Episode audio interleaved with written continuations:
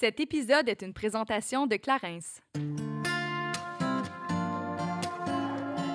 Cette semaine sur le podcast, on a la chance d'avoir un beau collaborateur qui est Bardagie, l'équipe immobilière qui agit sous la bannière de Remax. Yes, Remax, c'est rien de plus que le plus important réseau immobilier au monde et l'équipe Bardagie est numéro un au Québec et ce depuis maintenant 17 ans. Rien, de moins! je sais pas qu'est-ce que tu faisais à 17 ans, mais moi, je faisais pas grand-chose de sérieux. en fait, c'est un service qui est complètement clé en main. Donc, ils prennent en charge exactement euh, tout ce dont vous avez besoin pour mm-hmm. soit vendre ou acheter une propriété. Yes, donc euh, ça va jusqu'au marketing, immobilier, les vidéos, photos, visites virtuelles, réseaux sociaux, etc. Ils sont vraiment disponibles pour vous afin de, ben, en fait, de, vendre votre maison, mais dans la réalité d'aujourd'hui. Fait que je pense que ça, c'est super important. Et aussi, ben, ils sont disponibles 7 jours sur 7, quasi 24 heures sur 24. On adore ça. N'hésitez pas à les rejoindre et suivre leur page Instagram ou Facebook pour euh, communiquer avec eux et vous permettre de réaliser votre plus grand rêve. Oui, mais avant de poursuivre avec notre épisode d'aujourd'hui, on voulait juste remercier en fait Lang McQuaid qui nous permet d'avoir euh, un, son euh, assez impeccable. Impeccable. C'est eux qui nous ont fourni en fait tout l'équipement dans notre tout nouveau studio Génération Sidechick. Donc on remercie Lang McQuaid pour ça. Ça va nous permettre de créer du beau contenu pour, pour le reste de l'année. Merci beaucoup. Merci. Salut, ici Juliane et Kate et on vous souhaite la bienvenue sur notre podcast Génération Sidechick où nous allons démystifier la réalité des femmes de notre génération. Cette folle décennie qu'est la trentaine, c'est avec humour et aucune censure que nous et nos invités allons vous révéler des faits croustillants de notre vie privée. Alors servez-vous un verre et restez à l'écoute. Cheers! Salut, salut Kate! Hi, comment ça va? Ça va très bien. On est encore à deux mètres de distance, mais cette fois-ci dans un studio qui est le nôtre. Alors c'est très, très, très, très, très, très le fun. Yes, euh, on est rendu à quoi? C'est notre euh, troisième enregistrement ici? On dirait que je le sais même plus. Deuxième? Deuxième. Deuxième. En tout cas, on est bien, bien, bien contents à chaque fois que je ben te vois. Ça fait ma journée. Puis on a de la belle lumière naturelle, puis sachant que le, printemps s'installe, il fait beau, il fait chaud, on est mm-hmm. bien. moi, je suis venue au studio sans manteau J'adore ça. Ouais, fais attention de pas avoir euh, une grippe. Ils disent qu'en avril, il ne faut pas se découvrir d'un fil. On est encore en mars, ma chum. D'accord, maman. faut faire attention. Faut faire attention.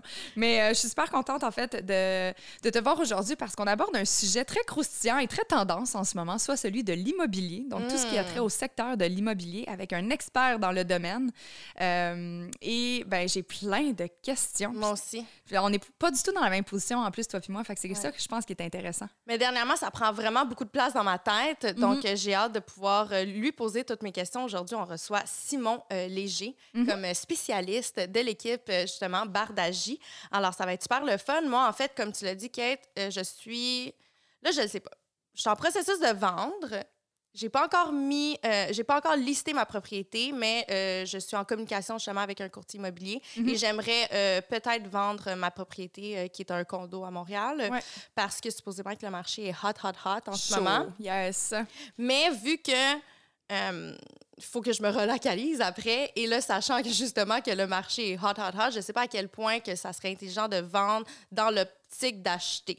Donc, c'est là où est-ce que je suis rendue, mais peut-être une possibilité de louer, beaucoup de questions. J'ai hâte de parler à Simon. oui, il va pouvoir euh, répondre à toutes tes questions, justement. Puis moi, d'un autre côté, ben, j'ai pas de propriété. Mm-hmm. Je suis euh, forever éternelle de la location. Honnêtement, j'adore les projets locatifs parce que mon, ma, mon train de vie évolue tellement d'une année à l'autre. J'ai la possibilité de me localiser là où c'est pertinent dans le moment présent. Fait que ça, c'est quelque chose que j'aime, mais je dois avouer que euh, ben, j'ai hâte d'avoir une maison, d'arrêter de partager mes espaces euh, euh, communs, d'avoir vraiment ma cour à moi versus... OK, une maison. Une maison. Moi, je veux une hmm. maison. J'aimerais ça avoir une maison. Je suis rendue là, tu sais, bientôt 34, une maison. Je suis là, tu sais.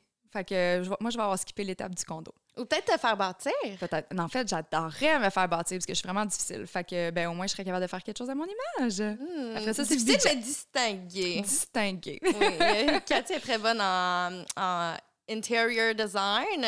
En fait, c'est elle qui a un peu aménagé notre studio. Là. On va vous dévoiler un des. Peu, un peu, énormément, de tout fait. Euh, on va vous dévoiler des, euh, des photos très prochainement. Oui, on fait, on fait pas exprès, en fait, pour faire languir. C'est seulement qu'il nous reste. Euh, il nous manque encore quelques meubles, étant donné que j'ai fait faire du sur-mesure. Fait que, ben, très bientôt, vous allez voir ça sur notre Instagram. Mais avant de tomber dans le vif du sujet aujourd'hui, c'est le temps de. La Minute Clara! Cette semaine, on parle d'un de tes produits préférés, si je ne me trompe pas. Oui. C'est le double sérum. C'est probablement le produit le plus euh, iconique de la marque Clarins, je dirais. Et euh, ben, pour moi, c'est mon, euh, mon everyday product. Je l'adore. Matin, soir, ça hydrate ma petite peau. C'est ben, un double sérum, ça le dit, mais c'est vraiment deux produits distincts qui sont séparés dans la bouteille. Mais lorsqu'on fait la petite pression, là, ça sort dans la main en un seul produit. Il s'ajuste pour être sûr qu'on ait la bonne quantité. En tout cas, pour moi, c'est vraiment un chouchou. Moi, je l'adore. Puis en plus, ça a vraiment. Tu sais, il faut dire que c'est un produit qui est quand même riche. Fait que ça va venir vraiment nourrir et hydrater euh, notre peau. Puis ça a une belle protection aussi, euh, sachant que. Ben mon Dieu, on, a- on est quand même dans la trentaine. Hein? On va falloir qu'on faut qu'on prenne un peu soin de, de nous. Puis c'est un traitement qui est anti-âge. Ouais. Alors, c'est c'est très cool. Oui, c'est euh, pour tous les types de peau, si jamais vous euh, vous questionnez à la maison. Traitement anti-âge, mais pour que vous ayez une peau sensible, peau sèche, peau grasse, ça convient à tout le monde. Ça a une texture qui est hyper fluide. Donc, euh, honnêtement, c'est un petit produit chouchou à intégrer dans votre routine. Et ben, c'est 100% naturel aussi, parce que Mm. Clarins aime ça faire des produits naturels. Donc, hydratation, nutrition, oxygénation. mon Dieu, j'ai la misère à dire ça. Oxygénation, régénération et protection. Tout ça dans une seule bouteille. Non, mais pour vrai, j'aime tellement le produit que j'ai une bouteille chez moi et une bouteille chez mon copain. Ah, Oui. C'est pratique, ça, par exemple. Ça évite de faire euh, des baises en ville, comme on dit. Ah, des baisses en Tu connais ville. pas l'expression? Ben, je connais ça. Est-ce que tu veux expliquer aux gens à la maison qu'est-ce que baise baise en en ville? ville. Écoute, ça doit être une expression, mais c'est ma mère qui m'a appris euh, cette expression-là. Euh, ben, c'est un sac, je vais l'appeler un fourre-tout. Bon, c'est un autre, un autre connotation sexuelle, qu'est-ce que tu veux. Mais c'est un grand sac que tu prends pour euh, mettre tes trucs quand tu découches. OK. Fait que c'est pas une valise, mais c'est pas juste un pack-sac. C'est un petit peu plus gros parce que tu peux justement mettre tout ça. Fait que ma, ma mère, elle disait justement, elle dit on s'en va baiser en ville. Fait que je fais mon sac puis je m'en vais. J'adore c'est une expression baiser en ville, voilà. Désolée si je vous ai choqué à la maison. Mais pour les gens à la maison, si vous voulez vous procurer le produit, il est disponible dans toutes les pharmacies ou sur clarins.ca. Exactement. C'est de génération en génération que Simon Léger fait son entrée dans le domaine de l'immobilier où son père lui transmet sa passion. Il œuvre dans ce secteur d'activité depuis qu'il a à peine 17 ans, un des plus jeunes à avoir obtenu son permis de courtier au Québec. Il a maintenant 10 ans qu'il a fait la rencontre de Georges Bardagy un soir d'hockey et depuis 2011, il travaille dans cette équipe. Et tout récemment, il s'est même associé, en plus d'avoir son rôle de directeur d'agence et de directeur des ventes. Il n'est donc pas surprenant que nous avions envie de nous entretenir avec lui aujourd'hui afin qu'il nous partage tout ce qu'il faut savoir sur le domaine de l'immobilier. Bienvenue à Génération Sidechick, Simon. Allô, comment ça va? Merci, ça va bien, vous autres? Ça va super Très bien. Avec l'arrivée du printemps, j'ai l'impression que tout le monde est tout d'un coup beaucoup plus euh, énervé, je dirais, comme ça. Oui, on est très souriant. Ça fait du bien, honnêtement, au moral. là. Ben oui, puis ça doit être plus facile pour les visites. Tout à fait. C'est plus facile pour les visites, mais Comment tomber dans le vif du sujet, hein? Bidding. Poum, poum, poum. mais non, effectivement, je- ça fait partie en fait des questions que j'avais. Tu sais, chaque domaine ont leur saison, mais là, vous, dans le domaine immobilier, j'ai comme l'impression que c'est 365 jours par année. Là. exactement. C'est vraiment occupé, mais notre plus grosse saison, ça reste janvier, février et mars. Donc, contrairement à ce qu'on peut Ah penser, ouais? on vend le plus de maisons, à peu près 50 à 60 de notre inventaire, quand il y a de la neige, donc en hiver. Ah. On dirait- Ouais. Moi, moi j'arrête de parler, puis je, comme, je trouve ça bizarre. Je pensais que ça allait se greffer avec la location, puis tout ce qui est au mois de juillet, par exemple. Ben là, je- moi, en ce moment, j'ai l'impression d'avoir manqué le bateau. Je peux vous expliquer pourquoi. En fait, explique-nous ça. les gens qui ont décidé de déménager en juillet, comme tu dis, dans le fond, vous êtes vous attendiez juin, juillet, vont commencer à magasiner en janvier, février, mars principalement. Parce que le temps de trouver la propriété de Mm. nos rêves, de faire la paperasse, de faire les boîtes, puis de s'enligner pour la date d'occupation qui va souvent être en juin, juillet. Fait que occupation juin, juillet, mais euh, vente de propriété entre janvier et mars. Avril, mai sont des gros mois aussi, mais généralement en juin, on va chez le notaire puis on déménage. Hmm, ça fait du Hmm. sens, ça fait Ouais. du sens. Mais là, tu as dit propriété de rêve et j'ai envie de me lancer comme suit. Oui. Propriété de rêve, ça commence à être vraiment compliqué à ce que j'entends. Puis je dois avouer, je suis pas propriétaire, mais là, de ce que j'entends euh, dans les derniers mois, dans la dernière année, à ma grande surprise, c'est vraiment toujours une course à la montre. Ouais. Les gens sont, ils ont beaucoup de difficultés à se dénicher la propriété de leur rêve, justement, parce que c'est des surenchères, puis c'est comme, t'as pas le temps vraiment de réfléchir. Comment ça se passe de votre côté? Comment vous vivez avec cette nouvelle réalité-là? là? C'est pas une nouvelle réalité dans le sens qu'il manque d'inventaire depuis à peu près cinq ans. OK. Fait que Ça, ça n'a pas Ah, C'est pas changé. une réalité COVID. Il y a une réalité COVID qui est venue s'ajouter, mais on a toujours été en manque d'inventaire. Donc ça, ça n'a pas changé au moment où on se parle. Ce qui se passe en ce moment, c'est une question d'offre et de demande qui est encore plus débalancée qu'elle l'était avant. Hmm. Et puis là, dans le fond, il y a moins d'inventaire sur le marché et il y a plus d'acheteurs sur le marché. ce qui fait qu'on vit une grande folie en ce moment. Là, je suis content d'être ici avec vous. Là, mon cellulaire est fermé. C'est comme mon break de la journée. D'avoir mon cellulaire fermé pendant deux heures, c'est comme yes, parce que c'est vraiment la folie en ce moment. Autant pour les acheteurs que pour les vendeurs, que pour les courtiers immobiliers, que toutes les personnes, les partenaires, les notaires, les arpenteurs, tout le monde qui travaille de près ou de loin dans le domaine de l'immobilier vivent euh, un peu un, vent de folie. Mm-hmm. Puis comment qu'on peut l'expliquer, ça? Euh, ben, en fait, les gens ont plus de sous. Euh, notre génération, génération, Ils ont moins dépensé, c'est ça. Ils ont moins dépensé et c'est leur entrée sur le marché. C'est ça qui mhm. se produit en ce moment, nos générations. Donc, nous, on rentre sur le marché, on a plus d'argent, puis on a le télétravail aussi qui est de plus en plus présent. Donc, ça, mhm. c'est venu bousculer. Et d'un autre côté, les vendeurs, les gens vivent de plus en plus longtemps et les gens qui étaient prêts justement à faire des mouvements de transition vers, exemple, euh, des foyers de personnes âgées ou autres, ben, vont attendre. Donc, ça crée qu'il y a moins d'offres sur le marché et il y a plus de demandes pour ces raisons-là. Et là, justement, tu dis que c'est un, un, beau marché pour euh, les vendeurs. Est-ce que c'est un aussi beau marché pour les acheteurs? C'est pas mal plus ardu pour les acheteurs en ce moment. C'est pas eux qui ont le gros bout du bâton. Ouais. Ça, c'est clair. Euh, il faut faire des pieds et des mains. Il faut être prêt à rentrer dans le processus de surenchère. Il faut, bien se vendre. Il faut faire des lettres. Il y a même des acheteurs qui sont prêts à mettre de côté des conditions importantes, comme l'inspection, par exemple. Il faut raccourcir les délais pour que ça soit le plus concis possible. Donc, c'est une grosse opération séduction qu'il faut faire en ce moment quand on est acheteur. Ah ouais, hein? Oui, vraiment. Mon Dieu, là, tu dis ça, puis je suis comme, je t'ai soufflé. Ben, moi aussi. On dirait que je sais pas. J'aimerais ça euh, imaginer, en fait, juste d'être vraiment ami avec mon vieux voisin, puis qui fait juste me vendre sa maison, puis à la limite, ça, risque d'être plus facile comme ça, mais il faut avoir des contacts. Là. Ça, ça serait vraiment l'idéal. Pour vous, pour toi, mais pas pour ce vendeur-là. Parce que dans le fond, en ce moment, les vendeurs ont bien compris le message, mm-hmm. c'est-à-dire qu'on met notre propriété sur le marché, on laisse à peu près une fenêtre de 4 à 6 jours pour faire les visites. Après ça, on reçoit les offres, exemple, lundi à 16 heures.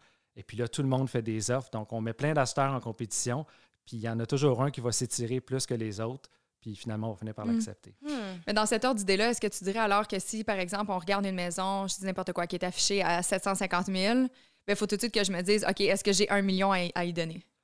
Faut-tu commencer à le réfléchir comme ça, dans le fond? Effectivement, je le ferais peut-être à l'envers d'un point de vue financier, dans le sens que si ton budget c'est 750 000, peut-être magasiner des propriétés à 650 000. Dans ce sens-là, oui, ça ne serait pas mauvais. Puis d'inclure dans tes, dans tes calculs que peut-être que le taux d'intérêt va augmenter dans deux, hmm. trois, quatre ans, on ne le sait pas. Mm-hmm. Donc, de peut-être être capable de prévoir ça aussi, ça ne serait pas une mauvaise pratique financière. Hmm. Juliane, es-tu prête? je, je, sais pas, là, je vais passer à mon affaire.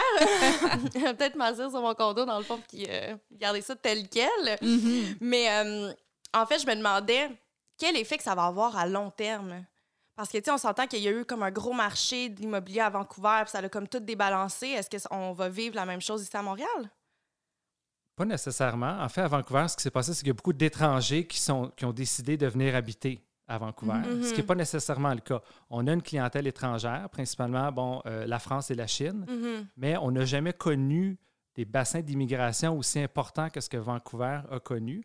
Euh, est-ce que Montréal est à l'abri de ça? Non, pas du tout. Mm-hmm. Il y avait la fameuse taxe du 15% donc quelqu'un qui achetait une propriété qui était un non-résident canadien devait payer 15% supplémentaire sur le prix de vente justement pour ralentir ça dans ces secteurs comme Vancouver et Toronto. Euh, on n'est pas à l'abri, mais pour l'instant, on n'en est pas là. Mais effectivement, à long terme, ça pourrait être ça qui se produit. On se rappelle qu'au Canada, on a une paix sociale, on a des emplois, mm-hmm. on a de l'eau, euh, on a de l'espace surtout. Donc, on a tout ce qu'il faut pour euh, séduire d'autres personnes qui ne connaissent pas ces conditions-là dans d'autres pays. Hmm. Tout à fait. Mais là, il y a tellement eu, on parle beaucoup justement des maisons, mais est-ce que c'est la même situation avec les condos? C'est exemple Griffintown, là, qui ont eu plein de projets en même temps, puis il y en a plein qui sont même pas finis ou voire même hmm. vendus. Est-ce que la même pénurie est là au niveau des condos aussi?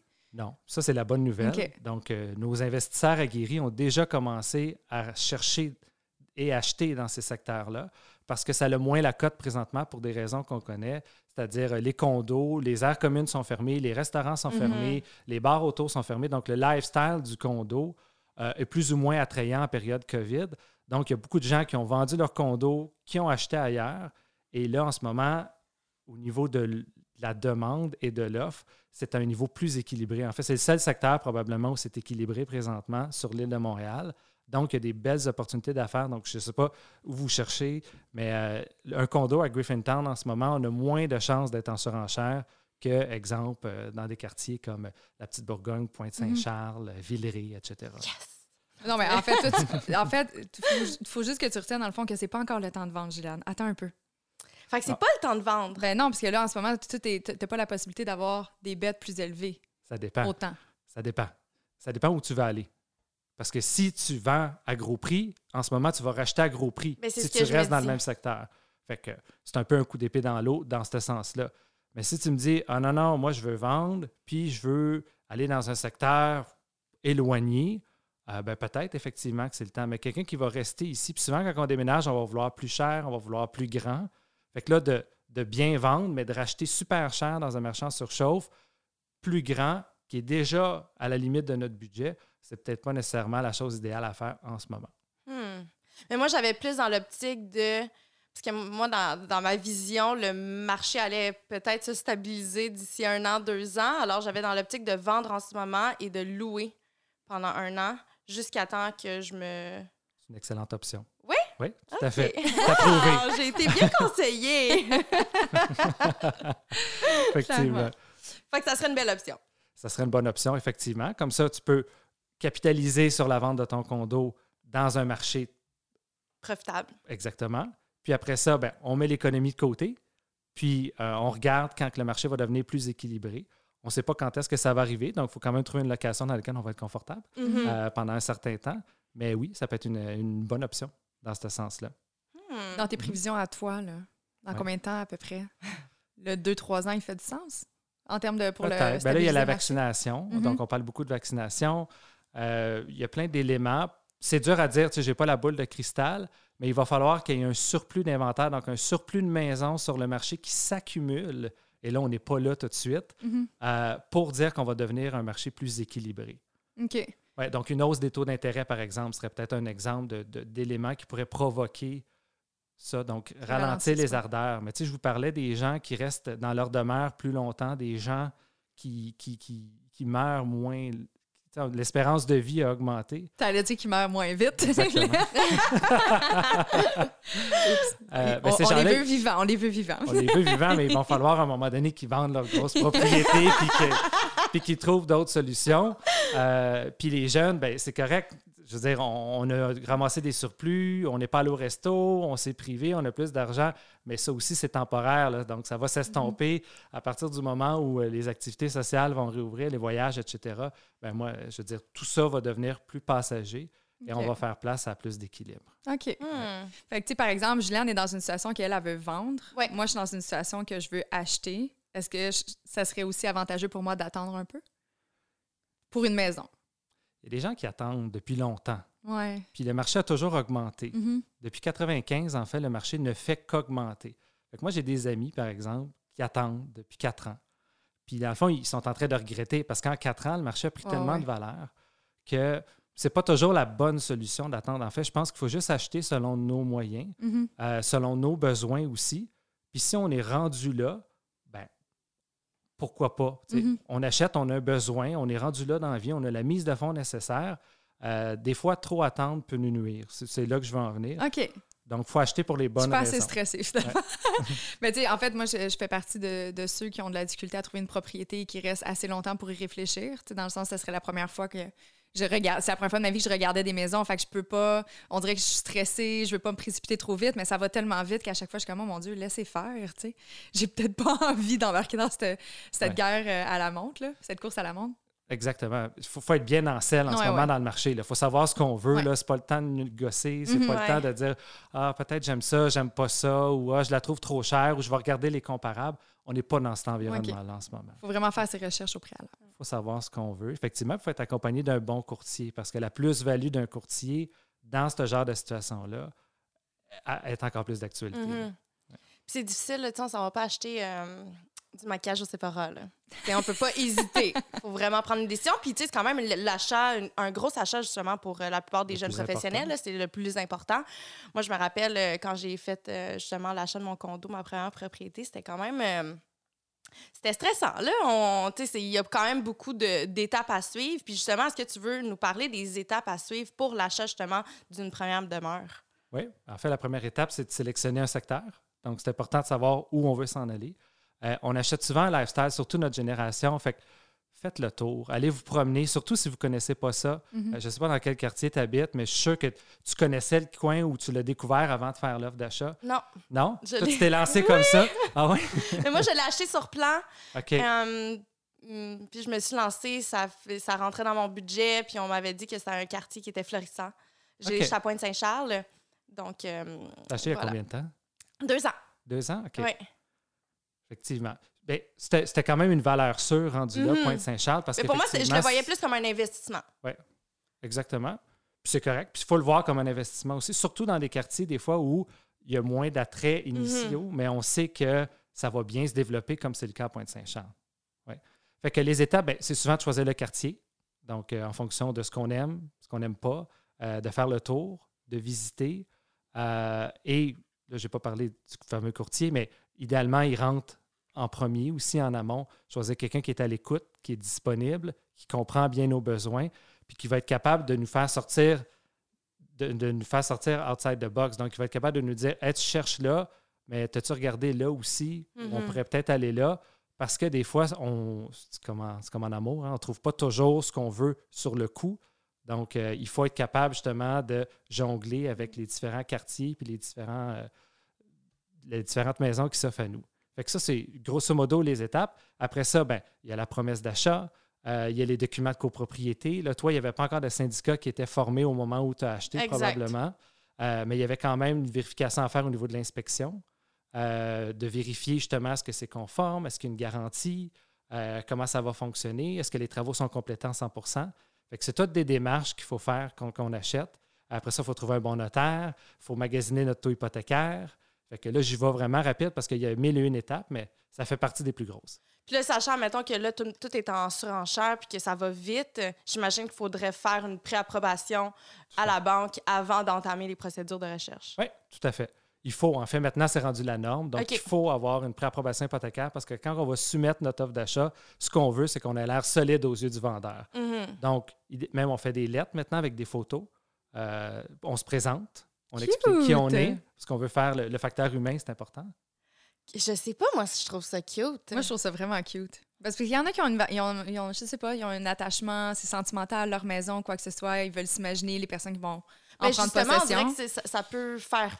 Je sais pas. non, Ben, je sais pas. C'est- parce que moi, je suis très confiante. mais suis je sais, mais ça serait comme avoir ma photo sur un CV. Non, non, je je- trouve je ça complètement. Je sais pas. Pour moi, on dirait qu'il y a Je une espèce de. Je comprends. Je suis inconfortable avec ça. Mais donne-moi donc ta, ta, ta perspective Ben, en fait, d'un courtier, mettons, par rapport à ça. Qu'est-ce- C'est quoi l'avantage pour un acheteur? C'est quoi qu'il va analyser, en fait, dans la lettre? En fait, ça ne changera pas. S'il y a quelqu'un qui est 10 000 plus haut que nous, ça ne va pas avoir une différence. Mais chaque détail compte. Donc, si, exemple, on va se mettre dans le pot d'un vendeur, là, on a 10 offres autour de la table en face de nous. euh, ils- elles ont des lettres, les offres. Donc, là, on va les regarder, on va les analyser. Puis, à prix égal, le facteur humain peut avoir une incidence. Ouais. Après ça, quelqu'un euh, qui est cérébral, pour qui ça n'a aucune importance, il va peut-être même pas la lire, la lettre.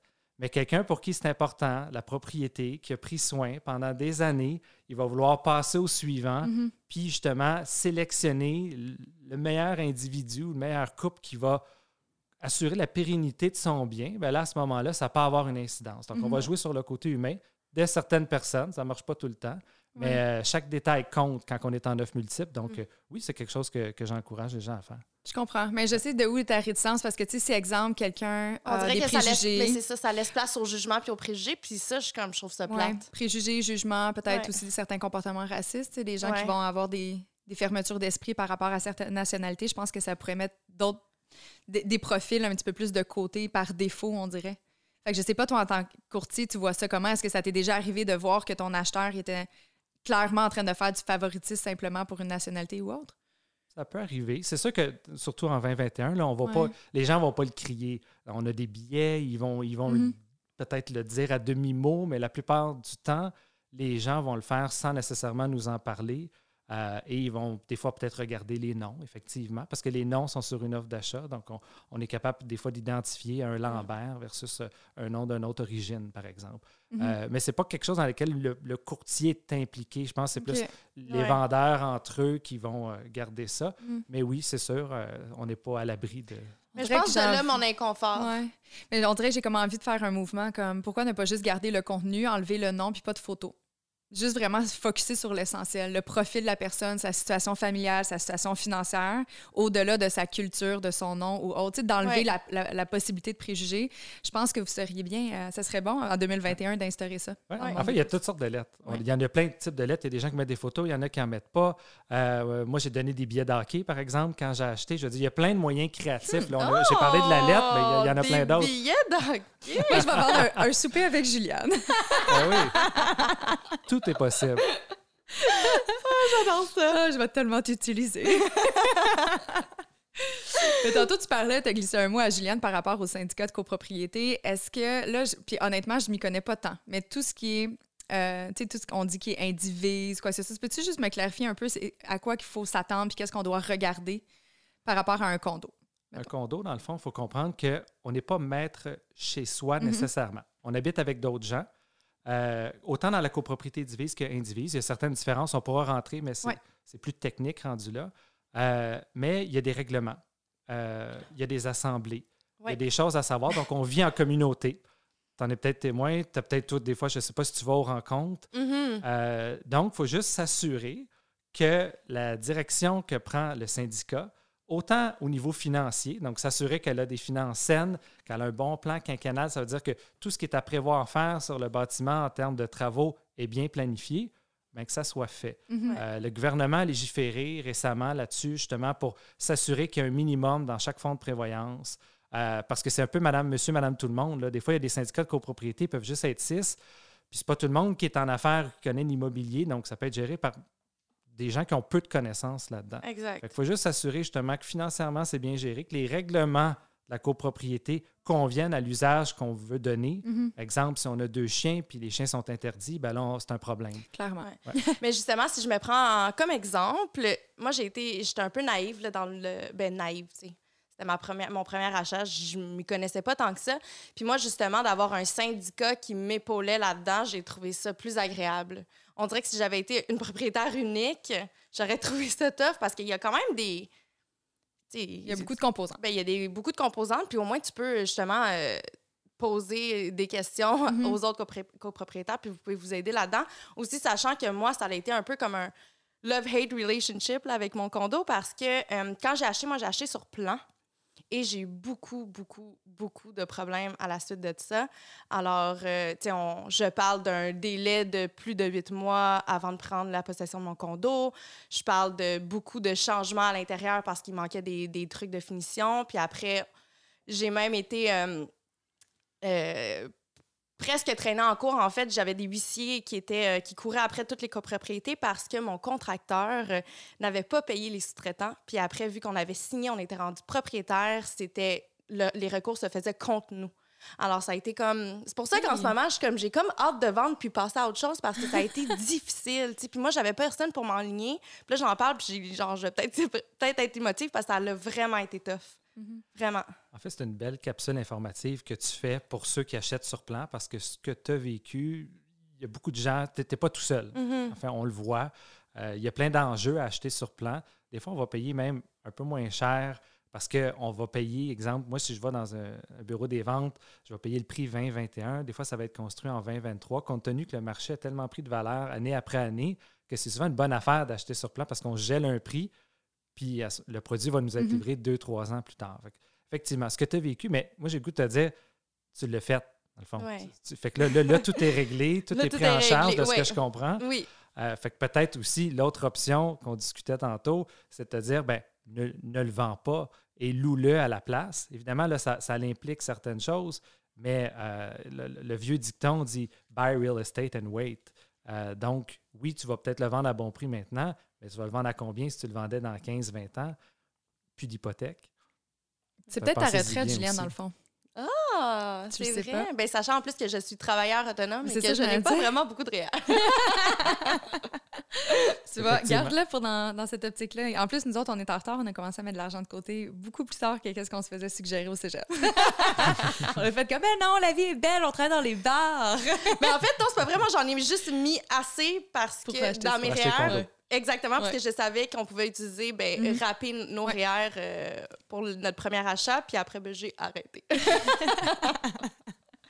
je comprends, je comprends. Mais je trouve ça le fun, par exemple, puisque ça faisait partie des questions que j'avais pour toi. Euh, justement, il y a beaucoup de personnes qui disaient que d'acheter sur plan d'emblée, approximativement, tu fais tout de suite calculer que la journée que tu l'achètes versus la journée de la livraison, tu avais à peu près un gain de 10 de valeur. Est-ce que c'est à peu près ça? En fait, tout dépend de l'augmentation du marché, entre le moment où tu signes ton contrat préliminaire mm-hmm, mm-hmm. puis le moment où tu en prends possession. Mais il y a des gens qui achètent sur plan et qui vont revendre dans l'année où ils vont prendre possession. Puis oui, ils faisaient des sous, ces gens-là, des fois même plus que 10% parce que le marché, comme je disais, entre le contrat préliminaire et l'occupation, avait pris plus que 10 mm-hmm. Quand même. Hmm. Ça peut être intéressant. Puis là, par rapport au pied carré, parce que ça, c'est un autre casse-tête acheté sur plan. Oui. ah, je l'ai vécu Brut, ça net. aussi. Ah, ouais, hein? oui, oui. Tu en parle? Mais y a-t-il des normes par rapport à ça, dans le sens que on parle d'un pied carré habitable. On s'entend que le garde-robe n'est pas supposé de faire partie du pied carré.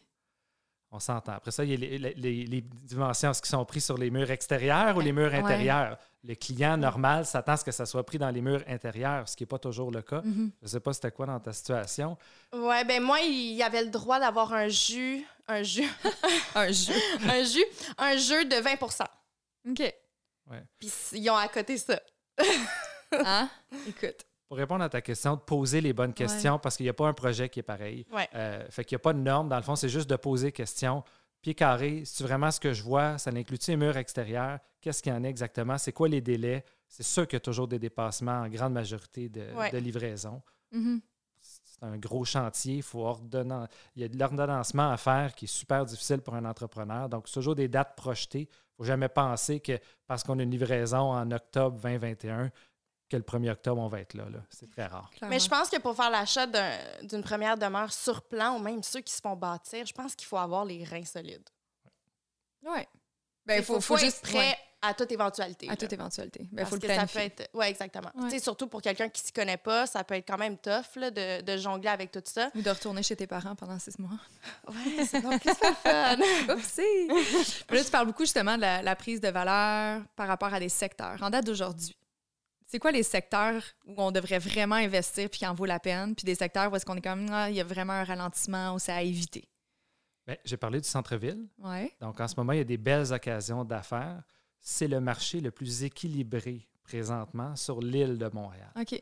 Ça ne va pas durer. C'est pour ça, justement, que les gens, de plus en plus, passent le mot, certains investisseurs, pour dire parfait, tout est fermé, ça a moins la cote, c'est pas populaire, on va acheter il y a des belles opportunités d'affaires, selon moi, au centre-ville en ce mhm. moment.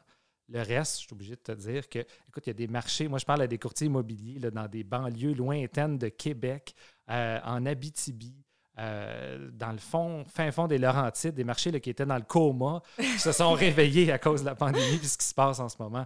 Fait que, y a, comme je dis, la ville de Québec, on dit que semble-t-il, c'est plus équilibré. Donc, quelqu'un qui part de Montréal et qui irait acheter, si c'était ton cas à Québec, par exemple, euh, au change, on va y gagner. Mais de façon générale, l'équilibre, si on mhm. reste euh, mhm. proche de l'île de Montréal, c'est le centre-ville présentement. Centre-ville, secteur Ville-Marie. Mais là, Kate, tu parlais justement de prise de valeur. Est-ce que c'est la même pour une maison versus un condo? Tu sais, sachant qu'on dirait qu'il y a des buildings de condos qui se bâtissent aux six mois, là c'est pas toujours la même. Si on regarde, exemple, les dix dernières années, ça n'a pas toujours été la même progression. Mm-hmm. Mais de façon générale, ça se suit. Si ces tours, ces tours-là ne sont pas vides, de toute façon, hein, les condos, ils sont vendus. Vous le savez, là, même matin, on magasine les bureaux des ventes. Ces gens-là les vendent, les condos. Il y a une demande pour ça. C'est pas pour rien qu'il y a ces tours-là. Euh, donc, oui, généralement, ça va se suivre. C'est les différentes catégories de, de produits et de prix qui vont avoir un impact. Fait qu'évidemment, les maisons en haut d'un million vont pas augmenter de la même façon qu'un condo à 300 000. Mm-hmm. Euh, mais, mais non, généralement, ça va suivre au niveau de l'augmentation du marché à quelques pourcentages près quand même. Hmm. Puis là, on parlait beaucoup justement de l'exode des Montréalais vers les banlieues. Oui. Quelles répercussions que ça, ça va avoir à long terme? Bien, s'il y en a à avoir. Moi, mon père est courtier immobilier dans les Laurentides. C'est là que j'ai grandi. Euh, puis lui, dans le fond, on, en discute beaucoup ce qu'on a peur, c'est que beaucoup de gens ont quitté, ont vendu leur condo pour s'acheter une propriété là-bas temporairement, donc en attendant d'être rappelés par leurs employeurs. Quand leurs employeurs vont les rappeler, qu'est-ce qu'ils vont faire, ces gens-là? Est-ce qu'ils vont se louer quelque chose à Montréal puis garder cette propriété-là? Est-ce que d'avoir une résidence secondaire, pour beaucoup, ça va être beaucoup trop d'entretien, puis peut-être qu'à moyen, long terme, c'est quelque chose qu'ils vont se dire, ben non, on va s'en débarrasser. Donc, ce que ça pourrait créer, pour répondre à la question, c'est beaucoup plus d'inventaire sur le marché parce que tous les gens qui ont acheté des propriétés secondaires vont les mettre sur le marché dans deux, trois, quatre ans. Donc ça, ça, pourrait être l'impact. Euh, en ce moment, moi, mon père a toujours roulé avec beaucoup, beaucoup d'inventaire. Il y avait du choix, il n'y avait pas de surenchère. Il ne connaissait pas ça des offres multiples nécessairement, sauf dans très rares cas. Puis là, aujourd'hui, il se retrouve à avoir vidé les stocks. Il n'y a plus rien dans le magasin. Hmm.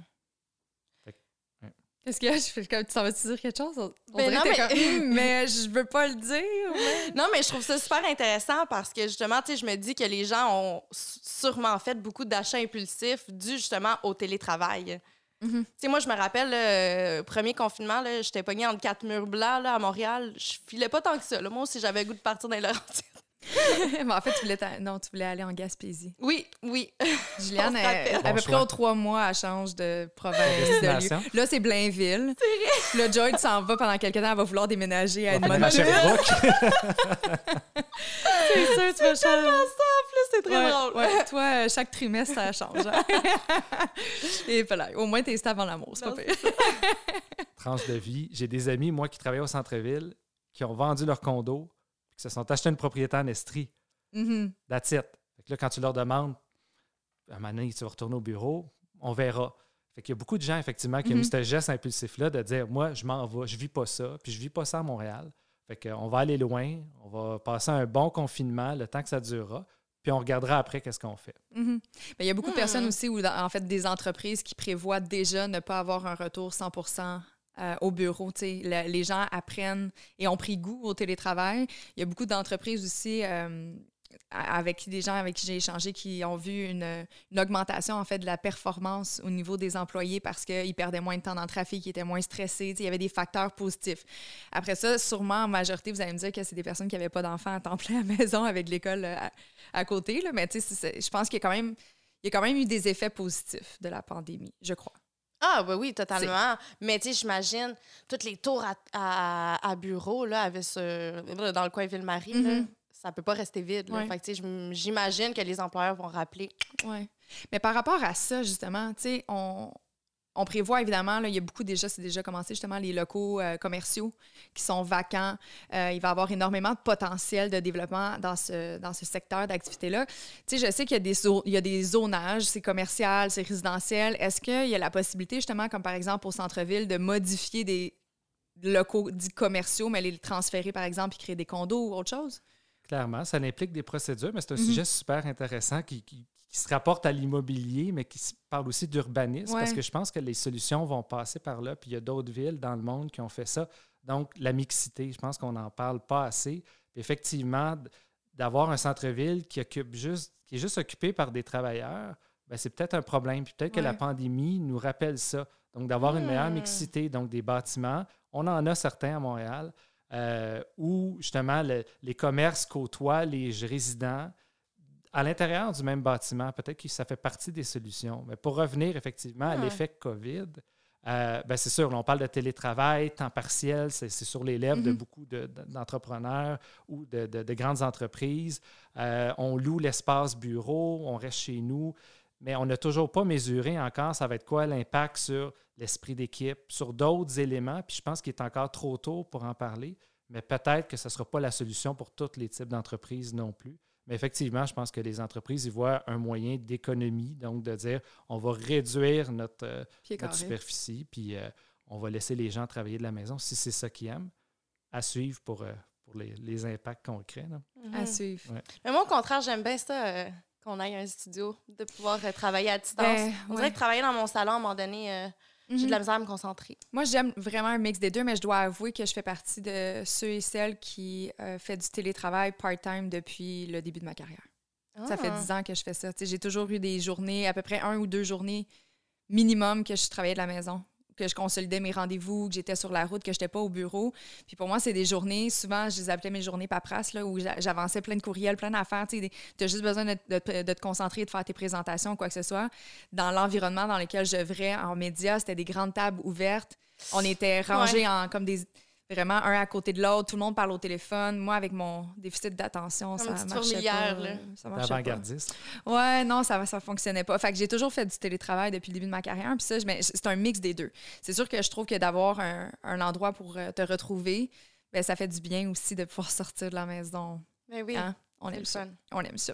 Mais on va, on va garder les yeux ouverts là, parce que je pense que, ben peut-être, je dis ça de même, mais peut-être que c'est des beaux investissements à avoir de, d'avoir les locaux commerciaux, de repenser. Il y a beaucoup, beaucoup d'espaces de coworking maintenant.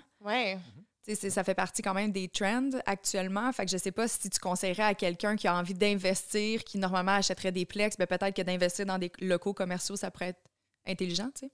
Tout à fait. En fait, les locaux commerciaux, ça, ça- ça a toujours été un marché assez stable. C'est un bon marché. Mm. Il y a peu de gens. En fait, là, on tombe dans d'autres normes, d'autres normes hypothécaires. C'est pas la même chose que le fameux 5-10% du condo. Fait C'est pour ça que ça devient plus complexe. Mais il y a beaucoup d'investisseurs, effectivement, qui, ont un portefeuille diversifié, mais avec beaucoup de commercial. Puis effectivement, c'est des belles valeurs sûres euh, d'acheter ça. Puis je pense que l'effet COVID a bouleversé, comme on disait, plein d'aspects mais les locaux commerciaux sont, restent pour- sont là pour durer.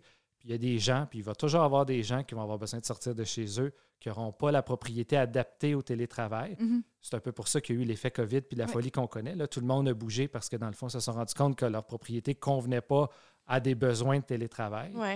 Euh, mais, mais, mais ça reste qu'il y a des entreprises, les gens vont avoir besoin de sortir, les gens vont avoir besoin de se rencontrer. Donc, ça, c'est là pour rester, c'est sûr. OK. Quand même. On va voir. On va regarder ça de près, de près, de près. Mais là, tu dis qu'il y a des particularités justement au domaine commercial. Est-ce que là, toi, tu es moins là-dedans? Tu es moins dans ce secteur d'activité-là? On a un volet commercial dans l'équipe. Ah! Oui, on a un volet commercial, mais on fait plus de résidentiel. OK. Dans le fond, c'est sur. on- le résidentiel, c'est c'est la plupart de nos clients, c'est là qu'on est. Mais de plus en plus, on s'est rendu compte qu'on avait de la difficulté à trouver des, des, des- des courtiers commerciaux. Euh, puis nos clients nous demandaient ça. Donc, ils achetaient ou ils vendaient une propriété avec nous. Puis ils nous demandaient aussi Hey, by the way, j'ai besoin d'aller dans. Je veux, acheter un, un local commercial ou je veux vendre le mien. On s'est dit pourquoi pas? Puis on n'a pas besoin de faire un, un permis supplémentaire. Euh, Remax, notre bannière, offre déjà justement la, la formule Remax commercial. Donc, on a embrassé ce, Mhm. ce- ce- ce- ce marketing-là. Puis, dans le fond, on en fait de plus en plus. OK. Mais on pourrait pas s'imaginer avoir le même courtier pour tous nos besoins. Ah, Dans l'équipe Bardagi, oui. Ah, ah. Tout à fait. Hmm. Voilà. Allez chez Verdagie. On y trouve notre compte.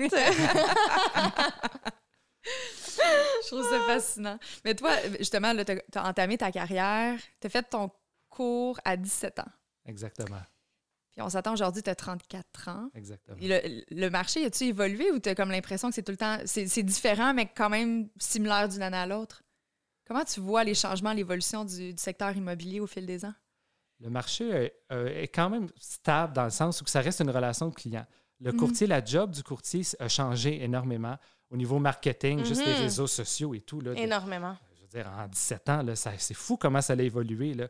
Ma grand-mère, elle était avec ses vieux cartables. Euh, après ça, il y a eu des vieux systèmes informatiques. Après ça, on a eu l'outil centris. Après ça, on a eu les alertes immobilières. Maintenant, on a des drones, on fait des plans.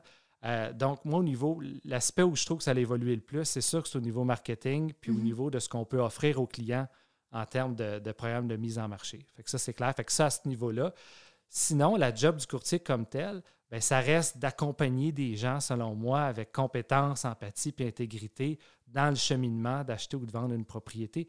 Ça, ça n'a pas changé. Puis, c'est pas, c'est pas le marketing qui va remplacer des milliers d'heures d'expérience, Mhm. d'expertise, de négociation et autres. Fait que ça, ça reste le même, mais l'aspect marketing a clairement changé. Mhm. Mais justement, est-ce que tu as des techniques de négociation à nous dévoiler? Si tu peux le faire, là, ou c'est peut-être un secret professionnel. On se met dans le pot d'un vendeur ou d'un acheteur? Euh, D'un acheteur. OK. Merci, Julia. Quand tu parles de technique de négociation, qu'est-ce que tu veux dire? Exemple, parce que là, en ce moment, on est dans un marché où on se retrouve en offres multiples. Mhm. Fait que là, on a parlé de la préqualification hypothécaire. Ouais. On a parlé de la lettre selon le type de vendeur. Fait qu'on va mettre ça facultatif. Euh, de choisir un bon courtier, c'est essentiel en ce moment. On a besoin de quelqu'un pour nous représenter pour aller à la guerre, parce que c'est un peu ça en ce moment, là, ce qu'on Ouais. fait. C'est dans le fond, c'est qu'on mandate notre courtier, va vendre mon offre, va me vendre moi, alors qu'il y, a- il y a neuf autres soldats compétiteurs qui veulent, puis qui ont le couteau entre les dents, puis qui veulent acheter la même propriété que moi. Mhm. Euh, donc, c'est important de trouver un bon courtier qui est bon en négociation, qui est bon justement pour me vendre, qui connaît bien aussi le secteur. Je pense que c'est une business géographique. Donc, des fois, on a tendance, par exemple, on est allé à Blainville, on n'a pas aimé ça, on vend notre maison de Blainville, on va prendre le courtier de Blainville pour aller magasiner en Estrie. Euh, moi, je pense que c'est une business géographique. Il faut avoir un courtier qui, justement, qui est connu du secteur, qui connaît bien son secteur pour être capable d'échanger puis Ah. d'articuler avec le vendeur. C'est un bon truc, ça. Ouais. Parce que ça faisait partie de, de, de- de mes réflexions en ce moment. J'analysais le tout. Puis j'ai dit, tu sais, dans la dernière année, justement, il y a beaucoup de personnes qui ont fait des transactions. Il n'y avait pas la possibilité nécessairement de se voir. Comment qu'on fait pour évaluer si un courtier est bon pour nous de façon virtuelle? Tu sais, mettons, tu regardes son CV, tu regardes ses bons coups, mais après ça, il y a le, tellement. le fit On humain. C'est difficile à choisir. Je, je- honnêtement, je serais pas, je, je serais pas capable. Je sais pas sur quoi me baser. tu sais. Après ça, vous avez toute votre photo, fait que c'est comme je le trouve cute et charismatique. Des fois, tu te sens pas? mal parce que, tu sais, des fois, tu vas avec ton arrière-oncle parce que, tu sais, il est- Parce que tu le connais. tu Ouais, le connais, puis t'es comme, oh mon Dieu, je me sens mal. Dans le fond, ça devrait pas être ça. Ça devrait pas. Je reviens vraiment à l'expert du quartier. Ça, ça devrait être le critère numéro un. C'est une business géographique. Quand on est courtier immobilier, c'est pour ça qu'on voit souvent les photos. C'est un peu comme la politique, mais ça n'arrête jamais, la campagne électorale. Ouais. Il faut connaître le secteur. Il faut connaître les ventes sur le bout de nos doigts. Parce que quand un vendeur te challenge, non, non, moi, ça vaut tant du pied carré. Non, non, attends une minute. là. J'en ai vendu deux le mois passé, le Mhm. building juste à côté. Puis le parc, ça donne beaucoup de valeur. Oui, oui, je comprends, mais le, le- le comparable dont je te parle, il y avait un beau parc aussi. Fait que de connaître notre secteur devrait être un, un critère super important. Après ça, il faut se sentir à l'aise, il faut qu'il soit à l'écoute, il faut qu'il soit disponible. Parce que dans un marché, si tu appelles ton courtier, parce que, parce que maintenant, c'est c'est les clients souvent qui vont trouver la propriété, là, ils font un refresh sur Centris euh, aux, aux- aux 30 secondes. Il- à partir du moment où on trouve quelque chose d'intéressant, il faut que notre courtier nous, nous réponde. Faut Il faut qu'il soit là, il faut qu'il soit exactement. Mhm. Parce que ça joue souvent avec un aspect rapidité et efficacité. Est-ce que ça joue du parfois? Ben oui, ça joue du code. Ouais, hein? Ça joue du code. On est réglementé, une chance. là. On a l'OACQ, qui est l'organisme d'autoréglementation du courtage immobilier du Québec. Euh, mais oui, ça joue. C'est sûr que ça joue du coude. Ça joue du coude aussi entre acheteurs. Dans le sens qu'à partir du moment où tu mets des gens en compétition, ben, c'est sûr que ça joue du coude. De là, les billets d'hockey. De là, les billets d'hockey. puis je reviens à la question initiale, parce qu'on en a parlé de certains trucs, mais aussi, puis ça, ça a l'air niaiseux pour certains, de mettre un dépôt des fois dans l'offre d'achat. Nous Mhm. autres, on est perçus comme des Mm. dinosaures parce qu'on recommande à tous nos clients acheteurs de mettre un dépôt. Tu sais, quelqu'un de notre génération va regarder ça, un dépôt. C'est quoi un dépôt? Là? Tu sais, On ne demande plus vraiment ça, un dépôt, surtout pas sur une offre d'achat. Puis souvent, c'est des montants, tu sais, 5, 10, 15 000. C'est important. Donc, dans ce sens-là, les vendeurs, ça va concrétiser puis ça va solidifier notre offre. Il va sentir que par rapport à une offre, exemple, qui n'a pas de défaut, on disait tantôt que les détails, que chaque détail compte, ben notre offre va avoir l'air plus solide. On est prêt à avancer un chèque de dépôt à l'acceptation. C'est quelque chose qui est recommandé, mais qui est peu fait dans le domaine et que moi, je recommande. Donc, ça peut être à ajouter à votre liste de trucs. Oui, c'est- Maggie, c'est on va l'effacer pour- au montage. Faut pas donner notre truc. Mais non. On Non, regarde juste en Mais c'est surtout pas tant accessible pour tout le monde, tu sais, sachant, mettons, qu'on a une mise de fonds, puis là, ça vient s'ajouter à la mise de fonds, non? Ça va être réduit, en fait, de la mise de fonds. Ah. Donc, chez le notaire, ça va être déduit. Donc, si tu dois mettre Ah. 20 000 de mise de fonds, ben, il va y avoir, si tu avais mis 5 000 dans ton offre, ça va être déduit, tout simplement. OK, fait Fait que que c'est c'est pas comme- en plus. C'est avancer un peu ta mise de fonds. En j'aime ça. C'est Un un, bon bon truc. truc. Ça, puis un souper avec Juliane, ça va être vendu. Ouais. Je déménage la semaine prochaine. Mais Yeah. justement, au niveau des mises de fonds, il y a eu comme un cha- changement de règlement. Moi, je sais que quand je passais au notaire il y a deux ans, il a fallu que euh, je passe, euh, non, que je mette 20 de la valeur de mon condo euh, comme mise de fonds comparativement à avant où est-ce qu'on avait accès à du 5-10 là. Ouais, ça dépend des prix. Donc, ça dépend OK. dans quel prix. Le 5% est encore bon, mais il faut que ça soit en bas de 500 000. OK. Puis, il faut que ça soit ta propriété que, que tu vas habiter, donc pas nécessairement une résidence secondaire.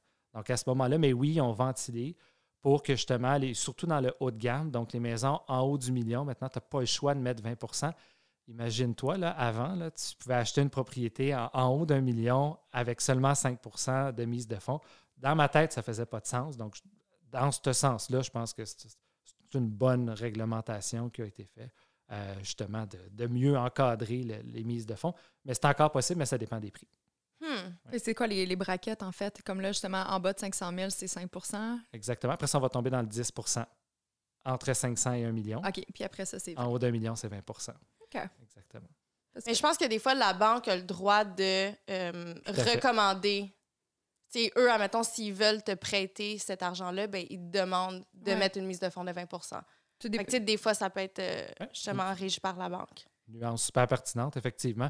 Ce que je dis là, il ne faut pas le présumer d'emblée. Chaque dossier de crédit est différent, Mhm. chaque achat est différent. Ça se pourrait qu'ils vous demandent plus pour X, Y raison. Surtout en ce moment, des fois, des- on envoie des évaluateurs parce que dans le processus bancaire, la fin, donc la dernière étape, c'est d'envoyer une évaluation. Puis l'évaluateur se fait des comparables dans le passé et non dans le futur. Et puis là, des fois, il va y avoir un clivage entre le prix de l'offre d'achat acceptée puis de l'évaluation que l'évaluateur va faire. Puis des fois, juste ça, ça peut être suffisant pour que la banque nous demande de mettre plus de mise de fonds parce que l'évaluateur l'évaluateur qui évalue la propriété l'évalue à un prix inférieur au prix qu'on va payer. Donc ça, ça peut être Mm. une des raisons qui expliquerait que Hmm, non, non, on va demander plus de mise de fonds. Ça, puis le dossier de crédit. Ah. ça, je présume que c'est c'est surtout ça qui va faire la différence là, par rapport aux habitudes de, de paiement. Entre autres, effectivement. La cote bacon. La- c'est cette cote. On la check, on la check. T'as-tu un de- pa- para- parenthèse? Est-ce que tu regardes ta, ta cote de crédit souvent? Non, parce que moi, on m'a fait peur. On m'a dit de jamais la regarder parce que ça baisse ta cote. Ben plus Donc- maintenant. Pas quand. euh, ça dépend. Là, je dis- sur BMO, par exemple, l'application Mhm. BMO, je peux regarder à tous les jours si ça me tente et ça change rien. Je sais pas. Pour moi, ça a été. Ma mère m'a tout le temps dit ne regarde pas ta cote, ça va la baisser. D'accord. Mais Fait regarde avec ton idée. institution financière, tu peux regarder. OK. Ouais. Les deux, vous avez raison, en fait. Ah ouais? Avant, on nous disait une demande, parce qu'il y a un système, c'est un Ouais. système Equifax de, de code bancaire. Là. Euh, ça, effectivement, quand tu en fais trop, ça peut baisser ta cote de Mhm. faire des demandes. Exact. Après ça, il y a des institutions financières. Euh, pour des gens, peut-être les nouvelles générations, ça fait partie des nouvelles euh, idées, Mhm. outils, euh, qui veulent avoir justement par curiosité ou que justement ils étaient étudiants, ils ont remboursé leur prêt étudiant, puis ils commencent dans la jeune vie d'adulte. Ben, c'est à ce moment-là souvent que euh, notre code de crédit, si on, on fait bien les choses, va être, prêt, va être appelé à augmenter. Mhm. On sort, justement, il y a beaucoup de gens d'ailleurs qui se sont débarrassés de leur prêt étudiant cette année de par euh, pas de resto, pas de voyage. Félicitations. Ouais. C'est pour ça que effectivement, il y a certaines institutions financières qui garantissent que euh, la cote de crédit ne Ouais. baissera pas. OK. Si. Ou sinon, autre hint, euh, Credit Karma, Credit Karma. qui est une application gratuite et qui te permet de faire la même chose si jamais ton, euh, ton institution financière ne le fait pas. OK. Tu peux avoir ta cote de crédit à tous les jours. Bon, ben là, sachant que je vais aller faire ça après l'enregistrement, quelle serait une bonne note de crédit? Je ne suis, pas, euh, je suis pas courtier hypothécaire, mais Non, mais dis juste pour pas faire une syncope quand je vais la regarder tantôt. Mais ils te le disent de toute façon. Ah, OK. ouais. Il y a des normes. Il y a, il y a des Parfait. normes. Là. Des fois, on- dit en haut de 700, c'est excellent. Euh, entre 600 et 700, c'est c'est bon ou très bon. Euh, mais euh, 800, c'est très, très bon. Oui, ça, ça, c'est. Je pense que le maximum, là, c'est entre 800 puis 850. Là, je fais attention parce que je ne connais pas ça de fond en comble, mais grosso modo, c'est c'est ce qu'on voit. Là. Ouais. Google, je vais faire appel à toi bientôt. Ouais. C'est drôle. Mais par rapport à tout ce qui est aide financière, y a-t-il encore des programmes ou à Montréal, y a-t-il des subventions? là? Est-ce que la ville encourage les premiers acheteurs, par exemple? Il y a eu plein de programmes Mm. au cours des années, mais c'est toujours relatif au prix Ah, de vente. Euh, Mm. À ce moment-là, en ce moment, dans le marché actuel, c'est dépassé. La meilleure chose à faire, c'est ce que tu as fait, c'est de rapper. Moi, j'ai fait ça aussi. C'est génial. Mes parents me forçaient à économiser, m'ont forcé à faire mon cours de côté, mais m'ont forcé aussi à, à mettre de l'argent de côté dans mon REER. J'ai rappé. J'ai jamais eu l'impression d'économiser pour une mise de fonds. Puis, oups, j'étais propriétaire d'un condo. Mhm. Euh, j'étais dans vingtaine. J'étais super content d'avoir fait cette opération-là. Mhm. Fait que selon moi, mon meilleur conseil, c'est vraiment, vraiment le rap. Je trouve que c'est c'est super. C'est vraiment un bel outil. Après ça, bon, chaque ville, j'entendais des maires en région justement euh, dire euh, on va vous donner le terrain si vous venez habiter ici. Je pense que c'est plusieurs opérations séduction dans, les gens, dans les, justement les arrondissements de, de banlieue où c'est moins populaire, où ils veulent garder les gens qui sont en télétravail. Mais sur l'île de Montréal, à ma connaissance, les programmes sont, sont arrivés à échéance. Hmm. De là, l'importance de- d'aller chercher un courtier qui s'y connaît dans le quartier, comme ça, il va pouvoir le savoir. yes! Mais vous autres, vous avez beaucoup de...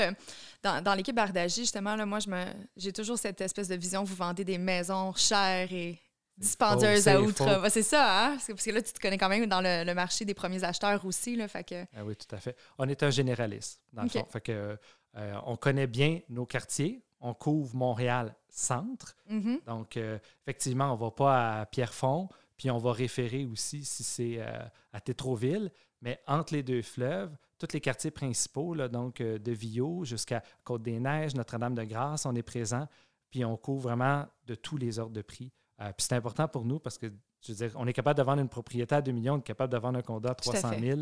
Euh, puis souvent, les gens vont nous référer du monde, on ne veut pas se spécialiser. On a juste des catégories. On a parlé de la catégorie commerciale, on a une catégorie luxe, puis on a une catégorie prestige. Fait qu'on a juste scindé notre inventaire en trois ce qui fait qu'on est des généralistes puis qu'on couvre tous les types de propriétés. Voilà. parce que toute propriété est bonne. Tout à fait. Tout à fait.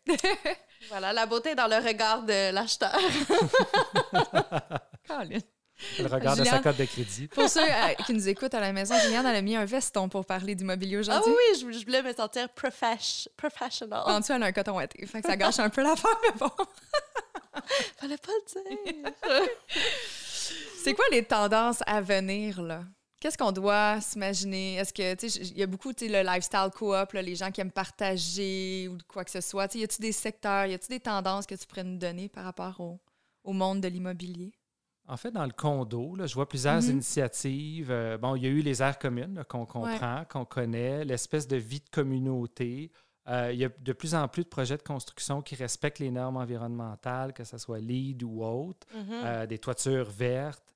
Donc ça, je pense que ça va de plus en plus augmenter parce qu'on est rendu là. De toute façon, on n'a pas le choix d'avoir des taux aussi moins élevés, comme dans certaines villes. Donc, euh, l'effet gratte-ciel, qui est très américain, on parlait d'urbanisme tantôt, la cohabitation commerciale, résidentielle, euh, d'avoir des bâtiments qui sont peut-être plus comme la caisse de dépôt versus des, gros gratte-ciel euh, qui finissent par faire de l'ombre. Euh, parce qu'à long terme, un centre-ville avec plein de gratte-ciel, ce n'est pas l'idéal au niveau de la lumière, mais ça a plein d'autres effets négatifs. Fait que je pense que de plus en plus, on prend le courant vert, on fait attention à certaines choses qu'on ne faisait pas attention, dont celles que je viens d'énumérer. Fait que ça, c'est des tendances que j'espère. En fait, c'est plus un mhm. souhait que je t'exprime, euh, mais je le vois de plus en plus et j'espère qu'on va s'enligner vers ça. ça fait pas mal le tour des, des tendances.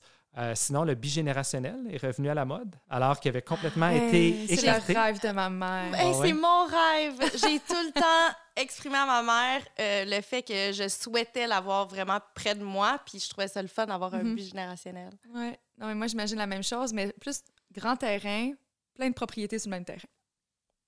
Oui. Je voudrais pas y marcher dessus. Je voudrais pas qu'elle habite dans un semi-détaché avec moi. Je voudrais qu'on ait notre petit espace chacun parce qu'on n'a pas le même, du tout le même style de vie, mais qu'on soit vraiment à proximité. Un voisin de cours? Un voisin de cours. Mais tu sais, un grand terrain, mais que tout le monde est dans la même place. Non, mais je dis ça, puis je pense pas que ma mère voudrait être autant près de moi. je pense qu'elle, elle aimerait ça, au moins avoir une rue de distance. Sinon, je cognerais tout le temps pour la sauce, de, la sauce à viande de ma mère. Euh, qu'est-ce que je voulais dire? En fait, là, tu parlais de tendance.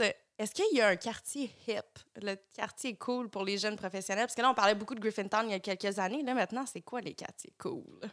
Ben, c'est les quartiers en périphérie, hein, parce que de plus en plus, on, manque d'espace. Mm-hmm. Puis, on parlait d'Hochelaga tantôt. Moi, je suis un big believer d'Hochelaga depuis longtemps. Euh, moi, je trouve que c'est un quartier qui a plein à offrir. Je veux il y a le parc, il y a le stade olympique, euh, il y a le parc Maisonneuve. Euh, il y a plein d'infrastructures. Moi, j'y crois. Puis j'ai vendu justement à notre directrice marketing un condo là il y a quelques années. Donc, ça, pour moi, c'est clair que oui, il y a une gentrification. Il y a du monde qui pense que ça va perdre son âme, etc. Moi, moi j'y crois beaucoup à ce quartier-là. Il y a le quartier Parkex aussi, qui a été hmm. longtemps mis de côté pour plein de raisons. Alors que là, on a la connexion avec l'Université de Montréal, Outremont, Ville-Mont-Royal se parlent. Il y a le super campus qui a été créé. ils ont créé la rue c'est un quartier hyper, euh, hyper cool. Là. Je veux dire, tu as, accès à plein de choses. Euh, tu as, des parcs, tu as le parc Jarry, mais aussi tu as plein d'autres parcs moins connus. Euh, sa localisation géographique dans l'île dans est parfaite. C'est vrai. fait que moi, Parkex, Schlager, j'aime bien ça. Villemort aussi, beaucoup. C'est comme si on a snobé Villemort pendant des années. Alors que c'est une continuité de ce qu'on parlait, c'est-à-dire Griffintown, Pointe-Saint-Charles, Verdun. Mhm. Verdun, là, j'en parle même pas parce que là, c'est rendu cool, donc euh, tout le monde connaît ça. Mais, mais le bras droit de Verdun, c'est vraiment Villemort et les quartiers environnants. Puis ça aussi, je pense que, que ça a de plus en plus la cote. Puis les, des jeunes familles vont choisir aussi beaucoup Notre-Dame-de-Grâce, qui est un quartier. NDG, ah ouais? Hein? Exactement, ouais, qui est moins connu peut-être des fois des francophones, mais la qualité de vie, moi, je la trouve incroyable à NDG. Là. Quand tu as des Mm. amis qui habitent là, puis tu embrasses ce quartier-là, puis tu découvres les cafés, les commerces, puis le lifestyle, c'est super. Là. Moi, c'est vraiment un quartier qu'on pense pas, peut-être en tant que.